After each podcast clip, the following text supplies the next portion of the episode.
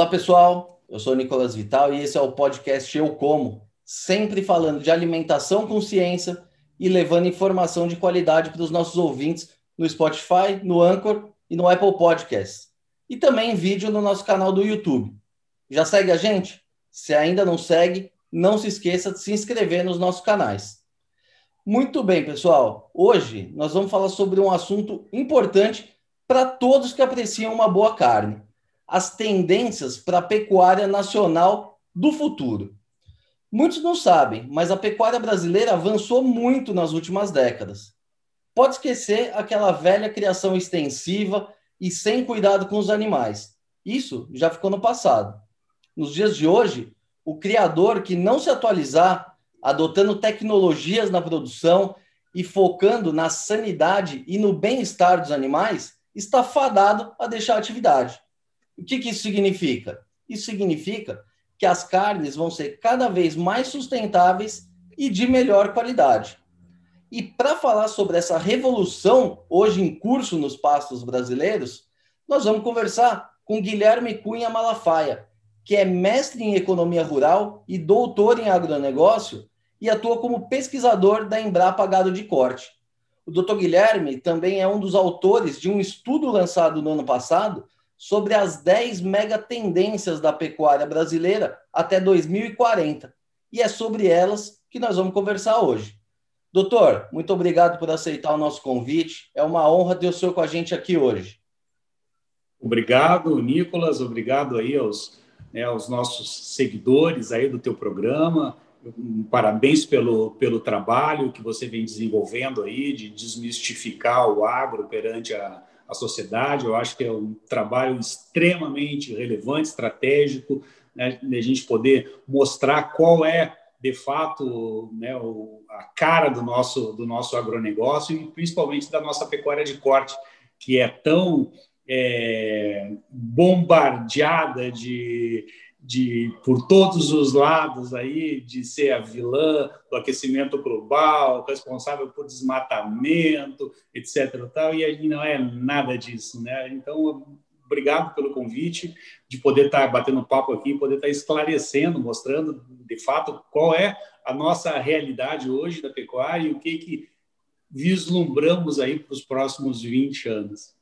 É isso aí, tem muita coisa boa aí para ser falada e que nem sempre tem espaço, né? Então, o nosso, nosso objetivo aqui é sempre mostrar mesmo essas questões baseadas na ciência, no, no fato real e não em achismo. E é por isso que a gente sempre ouve aqui os pesquisadores, os acadêmicos, que quem, no fim do dia, é quem está ali na, na ponta de lança, né? Cuidando de toda essa inovação. E, doutor, então vamos direto aqui para o nosso assunto principal, né? As mega tendências da pecuária as pessoas ainda têm uma ideia, né, daquela pecuária antiga, extensiva, que o cara tinha uma área gigante, largava o gado lá. Isso já quase não existe mais no Brasil por causa da valorização das terras, né? O cara que faz isso hoje está perdendo dinheiro.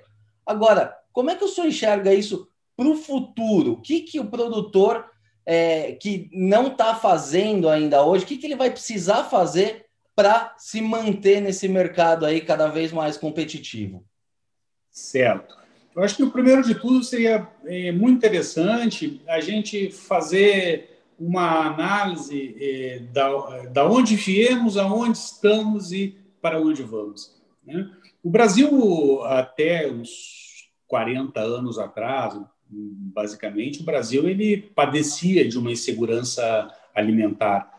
Né? Praticamente nós importávamos quase todos os produtos né, do, que compunha a nossa, a nossa cesta básica. A cesta básica de alimentação ela tinha um peso muito grande no orçamento das, das famílias. Né? O Brasil praticamente era um produtor aí de café e de, e de, e de cana e, e, era, e era isso. Né? E a sociedade ela é, demandou né, uma nova postura né? O Brasil, com uma vastidão enorme, de dimensão enorme de terras, era né, inconcebível a gente depender de importações de, de alimentos. E aí é, o setor produtivo ele foi estimulado, então, a aumentar a produção. E essa é o que a gente chama aí, no caso específico da pecuária de corte, na primeira onda de de desenvolvimento da pecuária de corte, onde o foco ele foi no aumento da produção, na busca da autossuficiência. Né? E isso é, nós conseguimos com muito êxito, essa missão aí ela foi ela foi entendida pelo setor produtivo e nós conseguimos dar a resposta para essa demanda. Né? É, entretanto, é, somente aumentar a produção através da extensão de terra, você né, é, abrir novas áreas para aumentar a produção, isso logo se viu que seria um, modelo insustentável, por vários aspectos. Em última instância, porque a gente tem uma, um limite geográfico. Né? Então, é, bom, a busca, então, foi por estímulos de entender que precisaríamos focar numa nova forma de produzir, né, focando em produtividade. O setor produtivo entendeu isso, né, através de tecnologias é, de nutrição, tecnologias de genética, tecnologias de saúde animal, é, se proporcionou, então, aumentos substanciais de produtividade. É, conseguimos produzir mais em menos áreas, sem precisar estar avançando aí em novas áreas para a pecuária de corte. Né? É, logicamente, é, é, esses fatores que nos trouxeram até aqui, então aí a gente já está falando de uma segunda onda, né? A primeira onda durou aí 20 anos, a segunda onda mais, mais outros 20 anos, com foco na, na produtividade. E isso muito foi, foi baseado, como você falou, aí na disponibilidade de terras que existia, terras a preço baixo. Nós tínhamos uma oferta abundante de, de, de mão de obra, né? nós tínhamos aí é, condições climáticas no Brasil apropriadas para desenvolver atividade agropecuária. Né? E nós tínhamos tecnologias que eram adaptadas às condições é, tropicais. Né? É, bom, esses elementos eles foram se deteriorando ao longo dos anos. Né? Hoje você não encontra mais terra barata, hoje mão de obra é escassa e se tornou cara, é um custo elevado para o pecuarista. Né? É, as pressões socioambientais as restrições elas se tornaram muito fortes, né? Demandando então aí uma nova forma de da gente poder enxergar a pecuária de corte, a produção de carne bovina, a produção de proteína para os próximos 20 anos, para o futuro. Né? E aí é, entramos então aí numa terceira onda de desenvolvimento da pecuária de corte uma pecuária de corte mais intensiva, uma pecuária de corte de ciclo curto, uma pecuária de corte de fluxo contínuo, com padronizações de carcaças para poder atender aí mercados de alto valor agregado, mercados exigentes, né? E logicamente trazendo consigo aí todos os aspectos intrínsecos da qualidade, como é, sabor, maciez, marmoreio da carne, como aspectos extrínsecos de qualidade, como preservação ambiental, como bem-estar animal, como saúde animal, enfim, esse combo de atributos né, que hoje são extremamente demandados, principalmente pelo mercado, pelo mercado internacional. Né, e, vão ser condições extremamente necessárias para que a gente possa fazer negócio nos próximos, nos próximos anos. Não somente manter, a, abrir novos mercados, mas também manter mercados atuais que, que, já, que já possuímos. Então, assim, de uma forma bem resumida, esses foram aí né, o, o, os primeiros 40 anos da pecuária, marcados aí por, por por é, duas ondas de desenvolvimento, né, e uma terceira onda que vem para os próximos 20 anos com essas características aí. Doutor, antes da gente entrar aí nos próximos 20 anos, só para o nosso ouvinte ter uma ideia do que, que aconteceu no campo nesse período, qual que era a produtividade média nos anos 80, 90 e quanto que é essa produtividade hoje? Quanto que a gente já conseguiu avançar em termos de produtividade? Nossa, é... praticamente a, a, a, região onde se produzia pecuária no início ela estava mais centrada aí na região na região sul do, do, do, Brasil, né? E a gente conseguiu aí através do domínio de é, principalmente do domínio do solo nos cerrados conseguir viabilizar né, a agricultura e também a, a pecuária, né? É, a, produtividade ela, ela, ela, é muito ela é muito é uma métrica difícil da, da, da, da, gente estimar precisamente, porque varia muito da realidade de cada sistema de, de, de produção. Né? Eu posso ter sistemas altamente produtivos e sistemas né, é, não tão é, produtivos assim. Mas, basicamente, é, hoje nós temos aí uma, uma, uma média de taxa de lotação de torno de 1,2 cabeças animal por hectare. Tá? Você vai me perguntar, isso é bom, isso é ruim? Isso é muito baixo. Né? O Brasil ainda tem a capacidade de aumentar a sua produtividade enorme. Com simples ajustes no sistema de produção, né? você fazer um, um, manejo de pasto, você não deixar pasto degradar, você ter um calendário né, de vacinação, um calendário de saúde animal, você dá um, né, escolher animais de raças melhoradas, poxa, isso já dá um, uma baita de uma diferença aí dentro dos, dos sistemas de produção pecuária que vão é, é, facilmente conseguir dobrar essa nossa taxa de lotação aí por, por, é, por área. Mas, basicamente, assim, em termos de, de, de, rendimento animal, nós aumentamos quase em torno de 80% aí, pesos de carcaça ao longo dos... dos Qual é a taxa de lotação nos Estados Unidos, por exemplo? É que é diferente. Nos Estados Unidos eles trabalham muito com confinamento, né? Então eles, é, eles têm ali uma parte de cria, mas praticamente recria, engorda nos Estados Unidos é feita toda em, confinamento. Eu acho muito é, muito complicado a gente fazer às vezes, as comparações e dizer ah na Argentina, pô, mas é na Argentina, no Uruguai, na Austrália, na, é, nos Estados Unidos são sistemas completamente de, de, diferentes. Então assim, eu não gosto muito de fazer a comparação porque são é, muitas vezes não se aplica essa comparação perfeitamente à, à realidade, né? Mas o que eu posso é, afirmar é que temos espaço enorme ainda para poder aumentar a produtividade sem avançar em novas áreas de, de, de pecuária. Isso é uma grande tendência né, para os próximos 20 anos aí, é você é, a intensificação, você produzir mais carne em menos área, através do uso de tecnologias é, que tenham efeito poupa-terra. Então, assim, principalmente os sistemas integrados de lavoura, pecuária, lavoura, pecuária, floresta, né, isso é uma tendência muito grande isso você consegue é, aumentar substancialmente a produtividade da, da, da, pecuária de corte. Mas, sem dúvida nenhuma, nós temos é, fazendas de ponta aí que botam aí 7, 8, 10 animais, 10 cabeças por hectare, enfim, tudo característica de cada sistema de produção e como você trabalha.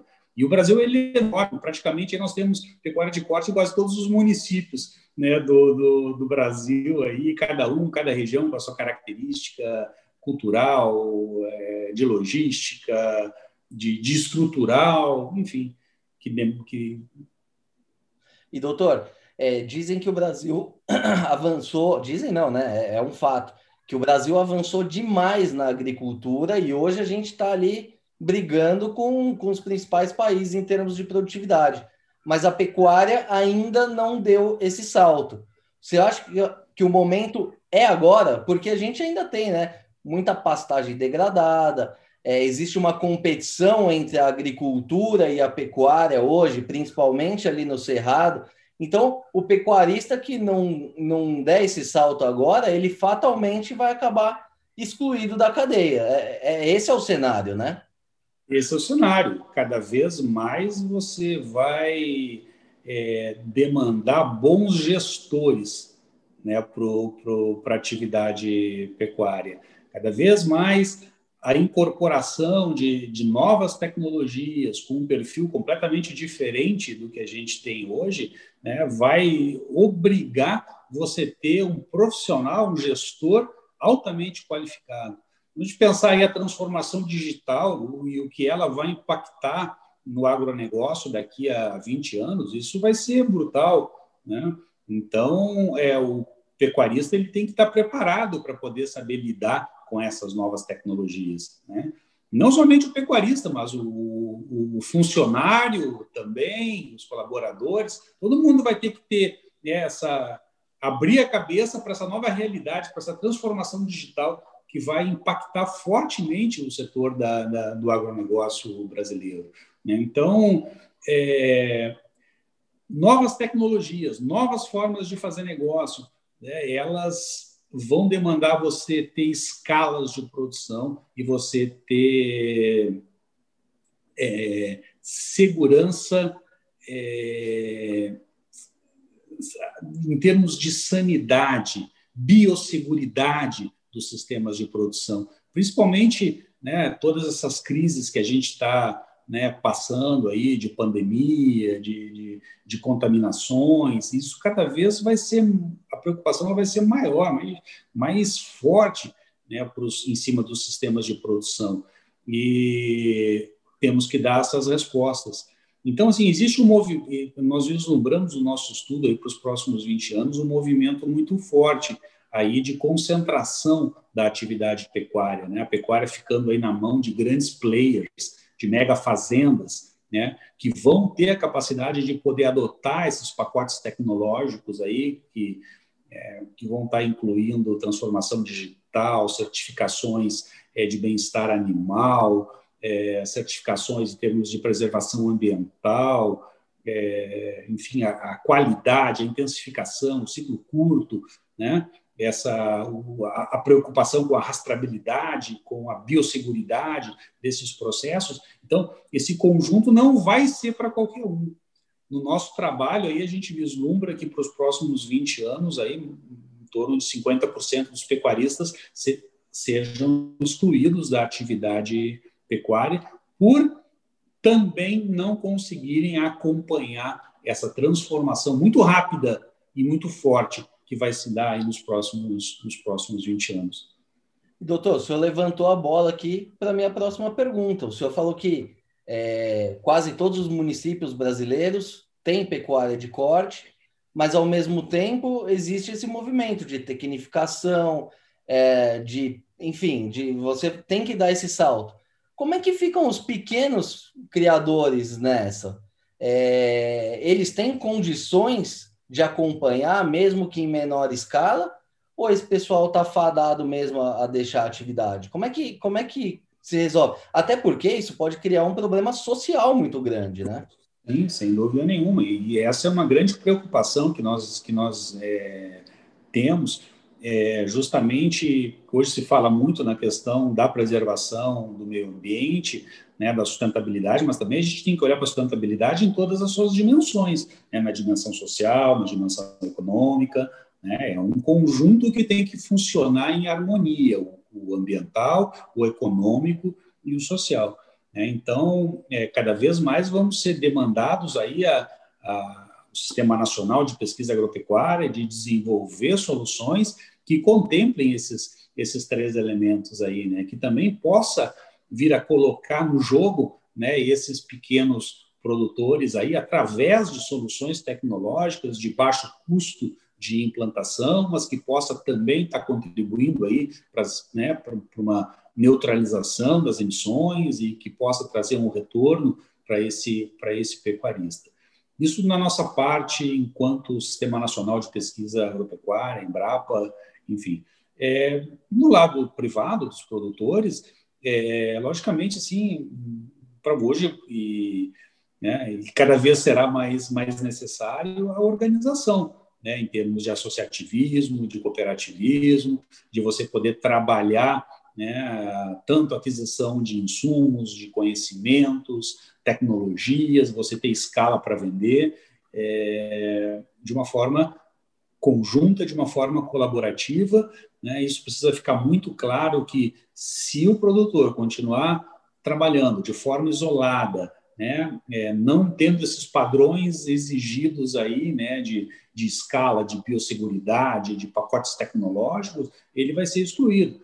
Então ele tem duas, ele tem duas alternativas aí, ou ele busca trabalhar, né? Eu acho que esse é um papel muito muito forte que nós temos que, que, que é, que pregar, que é a atitude colaborativa, né, as, os produtores organizados, estruturados em rede, isso facilita muito a transferência da tecnologia, a adoção da tecnologia. Né? Muitas vezes, uma determinada tecnologia ela não, se, não, não vai se adequar especificamente para um tamanho, um determinado tamanho de escala que um produtor específico tem. Mas ele, juntamente com outros do mesmo porte dele, podem né, fazer uso daquela, da, daquela tecnologia. Então, é, temos um caminho é, desafiador pela frente, né, de como evitar que esses produtores saiam do mercado, né, e buscar alternativas. E aí, poxa, a gente tem vários. Eu, eu fiz meu mestrado em soja na década de 90, lá em Minas Gerais, né, e na década de 90 falavam que os pequenos produtores de leite de Minas eles iam sumir com a entrada aí das grandes agroindústrias, né? Foi a época que o Brasil se abriu, né? E vieram as grandes agroindústrias. Então, poxa, os pequenos produtores vão sumir, vão quebrar, e só vai ficar quem tem escala, né? Eles não, não sumiram, lógico.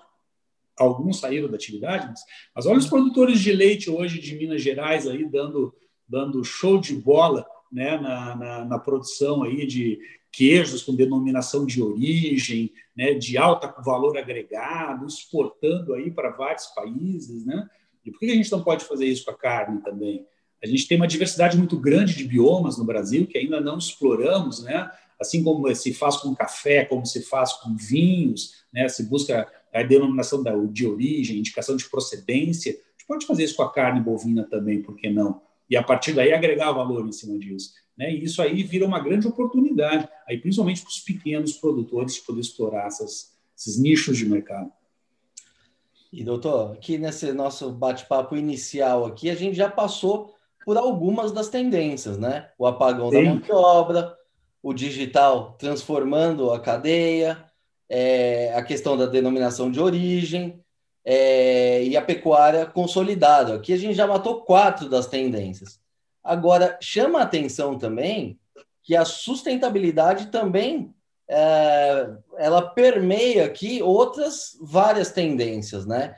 Por exemplo, é, ligado à intensificação, né, que também já falamos, mas também a preocupação com o meio ambiente e o cuidado com os animais. Essa é uma demanda da sociedade, né, que, que não tem como escapar. Hoje, é, como o senhor mesmo diz na, no, na, na introdução aqui, a pecuária é alvo de, dos grupos, pessoas que, enfim, que nem entendem muito bem a realidade, pegam casos isolados e tentam é, fazer com que a população entenda que essa é a realidade, e não é, né?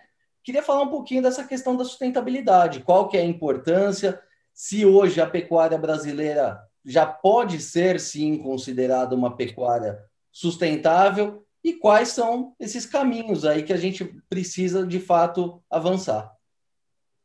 Sim, sem dúvida. É, a gente tem, logicamente, né, um, um grande caminho ainda para aprimorar né, o, todos os nossos é, sistemas de produção.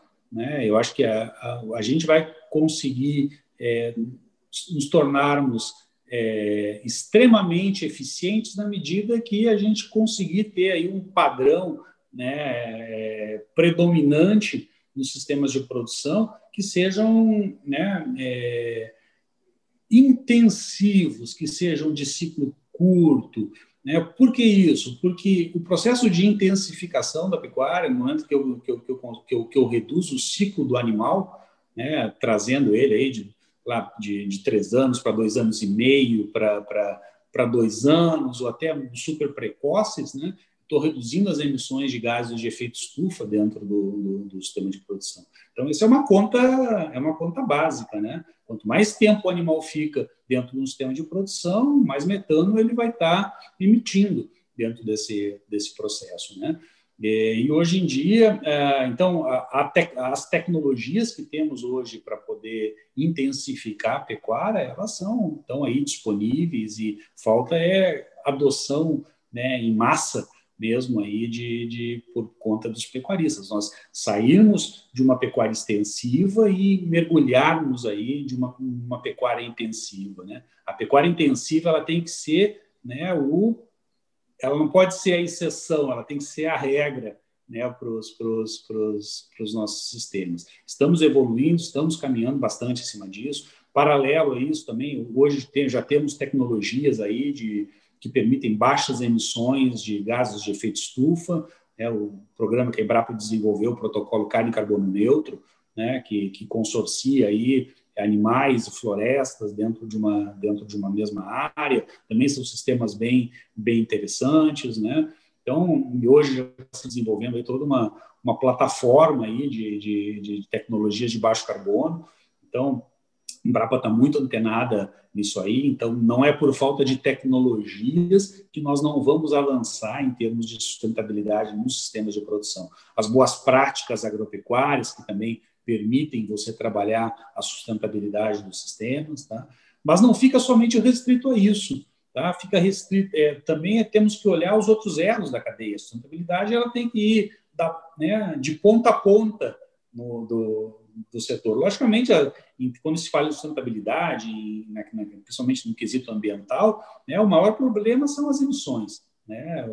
Basicamente, a gente fala hoje 80% de emissões e consumo hídrico, ainda se fala muito pouco, né, mas a pegada hídrica ainda, né, isso também tende a crescer nos próximos nos próximos anos, em termos de preocupação ambiental. Mas, basicamente, é, é fixado nisso. Né? Mas a gente olha para os outros elos, para o setor de insumos, para o setor de, de, da indústria, também a gente já percebe né, uma, uma, uma busca também por soluções, é, no caso do setor de insumos, soluções biológicas, né, de, de, de baixos resíduos dentro do, do, do, do processo né, no, no, sistema de produção. Então, os biológicos, né, como fonte de insumo, somente em termos de saúde animal, né, tende a crescer muito aí nos próximos nos próximos anos. A biotecnologia também te proporcionando aí ganhos substanciais de, de, de, de eficiência. Acredito aí que biotecnologia e o digital eles vão ser aí as duas grandes molas propulsoras né, do desenvolvimento da, da, da pecuária de corte, da modernização da pecuária de corte aí para os próximos 20 anos, e, consequentemente, né, o, tudo isso, a sustentabilidade ela vai ser um reflexo de todos esses movimentos aí do, do, do setor. Né? E a indústria também muito preocupada em poder é, atender a essas demandas do consumidor. Né? Ela vai começar a ser mais exigente na seleção dos seus fornecedores, né? no, de é, buscar implementar rastreabilidade de ponta a ponta dentro da cadeia, através de, de uso aí de embalagens inteligentes, né, de você também poder maximizar né, a eficiência e minimizar os impactos ambientais através das embalagens também, né, dar maior tempo de vida útil, de prateleira, menor utilização né, do, do, plástico dentro do, do, do processo. Enfim, as transformações elas tendem a se dar em todos os elos da cadeia de produção. Logicamente, né, o nosso foco é no setor produtivo, é no setor produtivo, mas também né, não, a, a, construção da qualidade ela se dá em todas as etapas do processo. Então tem que ser um movimento conjunto de todos os agentes em prol da sustentabilidade. Doutor, achei muito interessante essa questão da carne carbono zero, né? Porque hoje o, a pecuária ela é muito atacada por essa questão das emissões, né? Dizem que boa parte das emissões do Brasil uh, é proveniente do, dos animais, do rebanho, enfim. Então, quer dizer que é possível você produzir um bife zerando as emissões. Como que isso é possível? E isso não, não seria um diferencial competitivo do, do, da nossa carne? Sim, sem dúvida. É, o processo, basicamente, assim, eu não vou estar entrando na, no aspecto técnico da, da, da, até porque nem é, nem é minha área, né? Mas basicamente as emissões, né, de, de metano pelo arroto do animal, né, eles são sequestrados pelas árvores, né? Desde que essas árvores elas não virem carvão depois, né? Elas têm um destino é, diferente. né, e que não gere também, que ela justifique o seu sequestro de, de, de carbono. Então, esses, esses, né, esses dois sistemas né, é, dialogando dentro de uma mesma área, você então consegue a neutralização das emissões dos animais. É o Isso já existe. Pecuária-floresta. Sistema pecuária-floresta.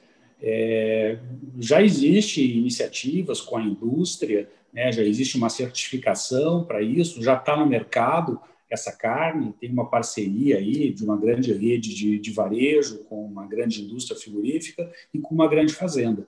Né? E, logicamente, a escala ainda é pequena, né? a gente está é, tá começando dentro desse processo, mas o mais importante de tudo é que começou. Né? E, e mostra e que é ideia, possível, né? mostra que é possível, que é viável, né? E a ideia é que isso comece a ganhar escala, né? Que outros produtores busquem eh, se interessem pela pela iniciativa, busquem, né? A, a certificação dos seus dos seus processos.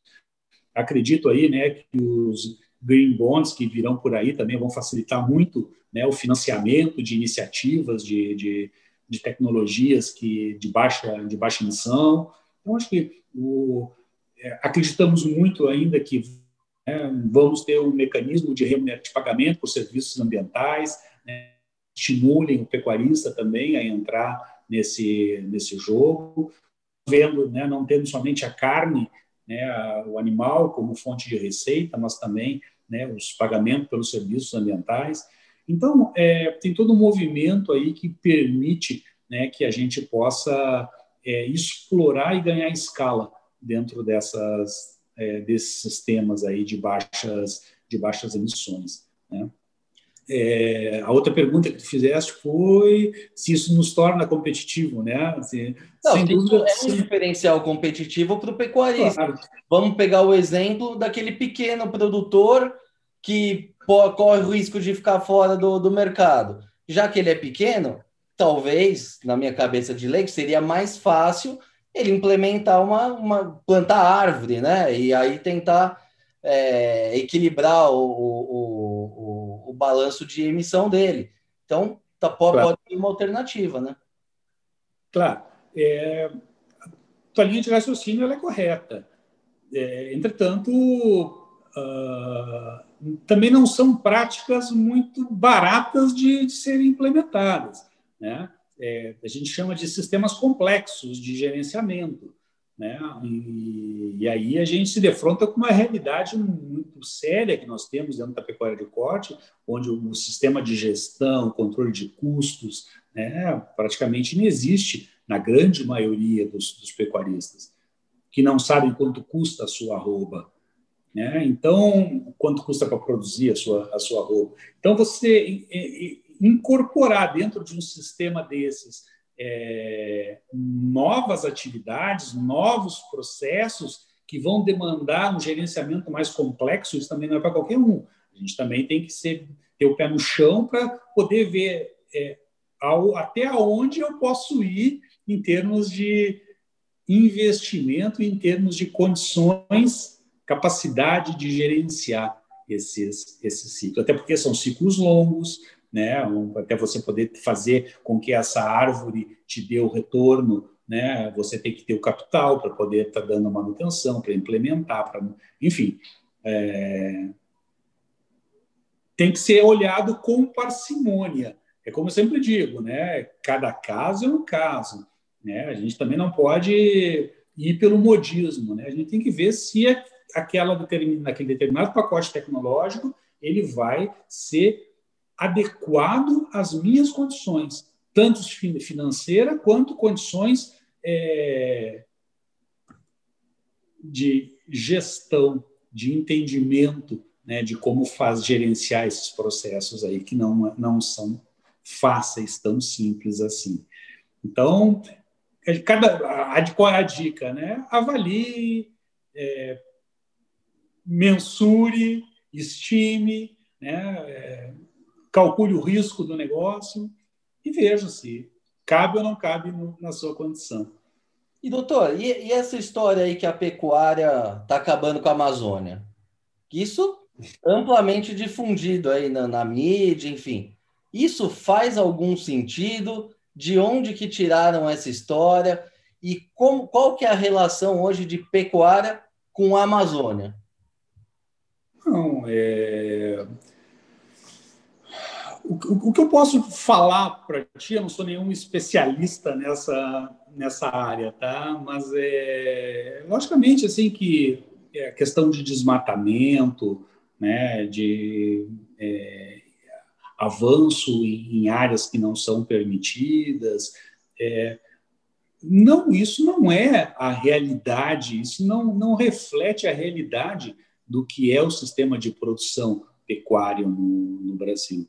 Logicamente, como em qualquer setor, né, sempre há né, as pessoas que tentam burlar né, a, legalidade e tentam. Né, os, maus, os maus empresários existem em qualquer, em qualquer setor. Né? Em qualquer segmento você vai encontrar bons e maus. Agora, a gente tem que saber diferenciar né?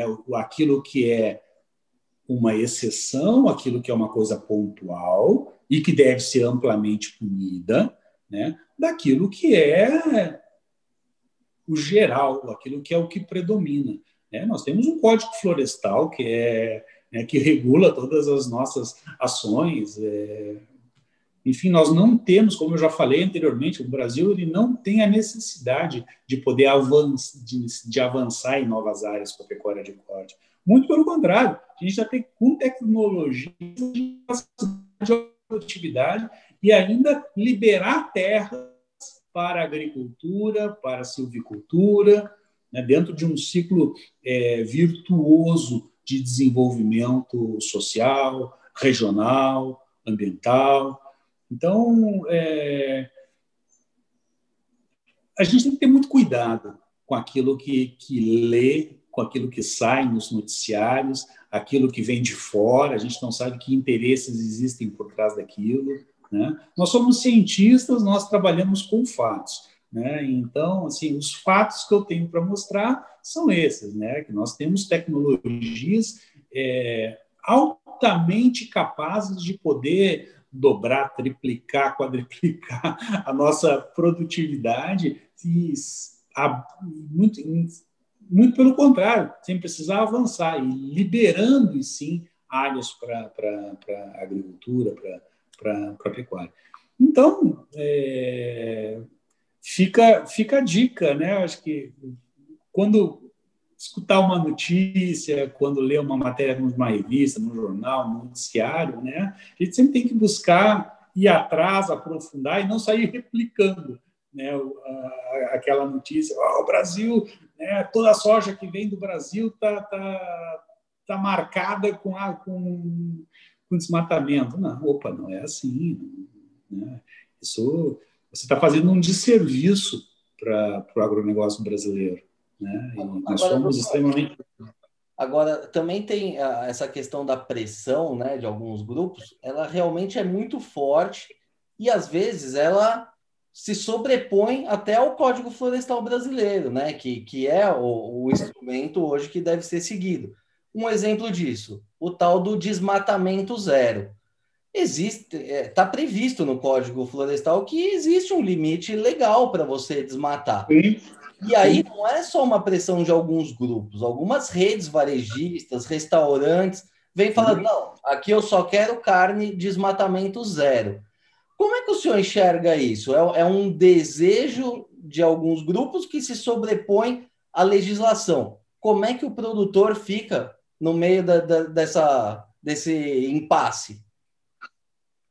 É, bom, veja bem, é, como você falou, né, dentro do código você tem a possibilidade, principalmente para limpeza de, de, de áreas, né, é permitido você né, fazer isso. É, o que não pode é você poder avançar em áreas que são ilegais, né? Eu entrar numa área de preservação ambiental, uma APP, por exemplo, dentro de uma reserva legal, eu respeitando esses meus né, limites, né, é tranquilamente aceitável. Eu acho que muitas essas, essas cadeias de, de, suprimentos, elas também levam isso muito em consideração. E hoje em dia, através do CAR, isso dia você tem imagem de satélite aí que te diz na mesma hora onde você está né, se você está desmatando de uma forma legal, ou, ou não digo nem desmatando, tá? Eu digo assim, você está fazendo uma limpeza de pasto, né, dentro de uma área legal. A gente mora, principalmente aqui na região do Cerrado, que é o maior produtor né, de pecuária do Brasil, o Cerrado. Se você não dá manutenção, se você não faz a limpeza, aquilo acaba se tornando uma uma savana praticamente, né? Então você tem que estar tá fazendo esse manejo, essa limpeza, né? Isso é diferente de você é, entrar em áreas que são né, é, protegidas por, por, por lei. Você tem que cumprir aquele requisito né, de, de reserva, de preservação que a lei, que a lei permite. Né? Eu acho que as, as empresas, é, essas, essas cadeias de distribuição, aí, as grandes redes de varejo, indústrias frigoríficas, cada vez mais elas vão exigir isso né, de, de você. E aí, por isso que é interessante e a gente precisa desenvolver cada vez mais a transparência dentro desse processo. Que eu sempre digo, o Brasil não tem por que é, ter medo de ser transparente, de, de mostrar como se faz. Né? Acho que isso, muito pelo contrário, só vem a acrescentar para nós e não depor contra nós. Né? Eu acho que nós mostramos, olha, a nossa pecuária é essa, está aqui, aqui são nossos indicadores, a gente precisa desenvolver esses indicadores de sustentabilidade, né, com métricas que sejam aceitáveis aí pela comunidade internacional, mostrando de fato né, como que, que, que se faz, cada sistema de produção ter os seus indicadores de sustentabilidade. Isso é uma coisa que a gente tá, tá ainda está ah, dentro da Embrapa aqui avançando na criação disso, para poder né, isso ser utilizado aí de, do Eapoca ao Chuí, né, e mostrando de fato que os sistemas eles é, atendem as, as demandas, as exigências do mercado. E, doutor, a gente falou muito aqui do, do, da produção, né? E também tem um ponto entre as tendências que está ligado aos frigoríficos, de se atentar mais à qualidade da sua matéria-prima, aos seus produtores. Hoje a gente sabe que com essa demanda aí elevada por proteína, é, fica difícil você excluir os teus produtores. Você te, tem que manter o teu frigorífico rodando, você precisa de matéria-prima. Ao mesmo tempo, tem a tal da pressão de fora. Carne que, de desmatamento. Eles estão fechando o cerco, eles têm uh, feito uma rastreabilidade muito bem feita, tem esse monitoramento do, dos rebanhos por, satélite. Agora, sempre tem né, aquela triangulação de, de, de animal, enfim como é que o frigorífico pode resolver definitivamente esse problema? É, eu entendo que é uma coisa muito difícil, mas está entre as tendências. O que, que eles precisam fazer para melhorar isso e resolver de vez? É, bom, é, existem vários aspectos que a gente pode abordar essa, essa questão, tá? É, desde aspectos sensíveis né, até aspectos é, conhecidos. É, essa questão assim da falta de animal, logicamente, é, a conta do frigorífico ela, ela tem que fechar, né? E, e você veja bem assim, são mercados completamente diferentes, né? Para uma indústria que trabalha é, com sistema de inspeção estadual, sistema de inspeção municipal, que ela atende os mercados locais, né? O tipo de animal que esse frigorífico trabalha, na grande maioria das vezes, é diferente daquele frigorífico que trabalha com foco na exportação. Né? Hoje, por exemplo, nosso maior comprador aí, China, né, Hong Kong, aí 60% da nossa carne vai para lá, são animais de 30 meses de idade. Né? Então, é, é um outro padrão de, de, de animal. O que, que fica basicamente aqui no nosso mercado interno? Né? São as vacas de descarte, são esses animais mais erados. Né? Então, logicamente, claro, a gente tem os nichos que trabalham né, esses, eh, essa carne mais premium, mais gourmet, logicamente tem, mas em via de regra, é o grande volume, aí 75%, 80% da nossa produção é mercado interno. Né? E olha o poder aquisitivo que nós temos no mercado interno né? E pegar esse, principalmente aí nesse período do ano passado para cá, né? O consumo de carne caiu uma barbaridade, problema de desemprego, renda, tudo isso afeta a carne, ela é sensível a isso, né? A proteína animal. Então, os frigoríficos eles têm, eles têm que né, que fechar essa conta. No momento que eu começo a colocar ah, atributos, que eu começo a colocar exigências para isso, olha, você tem que ter animal rastreado, você tem que ter é, um sistema com essas condições, assim, assim, você vai selecionando, você vai diminuindo né, o seu nicho de, de, de fornecedores. É, é, uma, é, uma, é uma equação difícil de, de, de fechar, porque a pecuária de corte ela, ela, é diferente, de, por exemplo, de eu pegar o setor de aves e suínos, que é uma coisa padronizada, né? um pacote tecnológico, um fluxo, e aquilo ali sai tudo prontinho. A pecuária é, é muito heterogênea, né? e você tem diversidade de raças, de sistemas de produção, de, de regiões. É, é difícil equacionar isso tudo, sabe?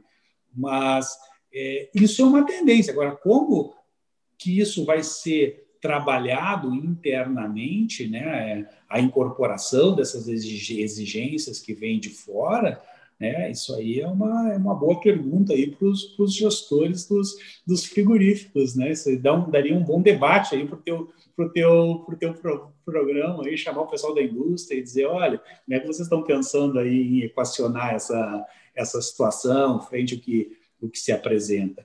É, precisa haver uma, uma, uma união maior, tá? Um, diálogo maior entre indústria, entre produtores. O produtor ele precisa ser orientado também né, naquilo que ele tem que entregar para a indústria e ser remunerado por aquilo. Tá? Então, tem que, tem que existir uma simetria de informação, uma transparência naquilo. Olha, que, qual é o tipo de animal que eu quero? Qual é a carcaça de animal que eu quero?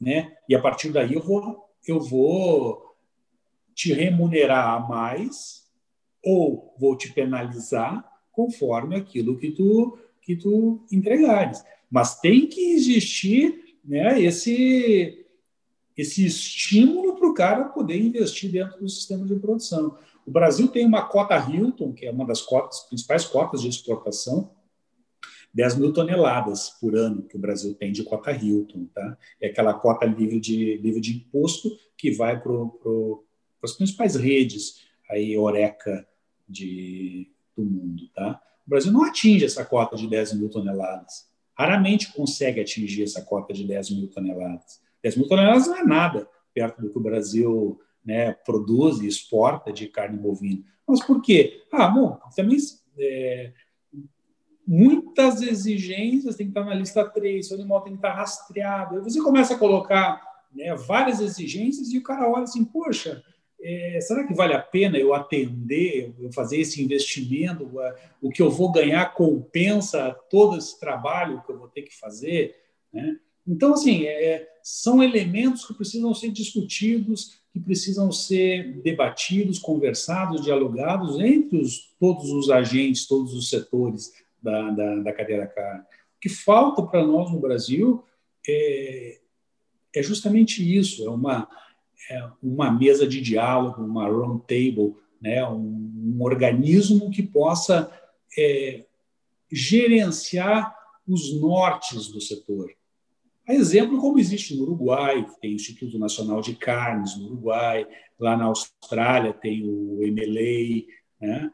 Então, sim, são organismos que, que têm um envolvimento direto dos, dos agentes produtores, indústria frigorífica, varejo, e ali eles estão discutindo o futuro, o funcionamento do, do, do setor. Né? Então, é, isso falta muito no Brasil, problemas de coordenação. Né? Então, é, é, pelo tamanho que nós temos, a coisa é muito dispersa, sabe? E aí cada um fica pensando somente no seu negócio e. Isso aí. Doutor, essa conversa aqui está ótima. Acho que a gente tinha com papo aqui para mais umas duas horas de entrevista, mas infelizmente o nosso já está chegando ao fim. Queria agradecer mais uma vez a tua disponibilidade, toda essa informação aí, as tendências da pecuária. Foi uma verdadeira aula aqui para mim e certamente para os nossos ouvintes também. Então fica o agradecimento e já o convite para uma próxima rodada aí de, de bate-papo. Ah, vai ser um prazer enorme poder estar debatendo um assunto aí que, que eu gosto tanto e de uma forma tranquila, descompromissada, um bate-papo mesmo. Acho que isso é, esse, esse é o mais bacana de tudo. E quem quiser conhecer mais o nosso trabalho, né, pode acessar o nosso site, é o www.cicarne.com.br. Pode entrar no nosso Instagram também, então todos os nossos trabalhos ali, as nossas publicações, os nossos boletins é, semanais, vídeos, a gente publica tudo ali, que é o Cicarne Underline Embrapa. Tá? Então pode acompanhar nosso trabalho no Instagram também, no, no nosso site, todos os nossos documentos estão, depositados ali. E Qualquer uh, informação adicional que queiram, pode mandar um e-mail para nós, pode nos mandar um direct pelo Instagram também. Enfim, vai ser um prazer poder estar tá tirando as dúvidas aí do pessoal. E o estudo da, das mega tendências está disponível também de graça para quem quiser baixar. Sim, tá, tá na página principal do nosso site, é só entrar ali e baixar o PDF do, do, do documento. Vale a pena ler. Eu baixei, li inteiro e foi o que subsidiou aqui o nosso bate-papo de hoje. Então, queria agradecer mais uma vez a tua participação aí, foi muito bacana. Legal, Nicolas, sempre as ordens aí que precisar, estamos aí. Muito bem, pessoal. Essa edição do podcast vai ficando por aqui. Se gostou da entrevista, não se esqueça de seguir os nossos canais no YouTube, no Spotify ou na sua plataforma de streaming favorita. Aproveite e siga também no Facebook e no Instagram.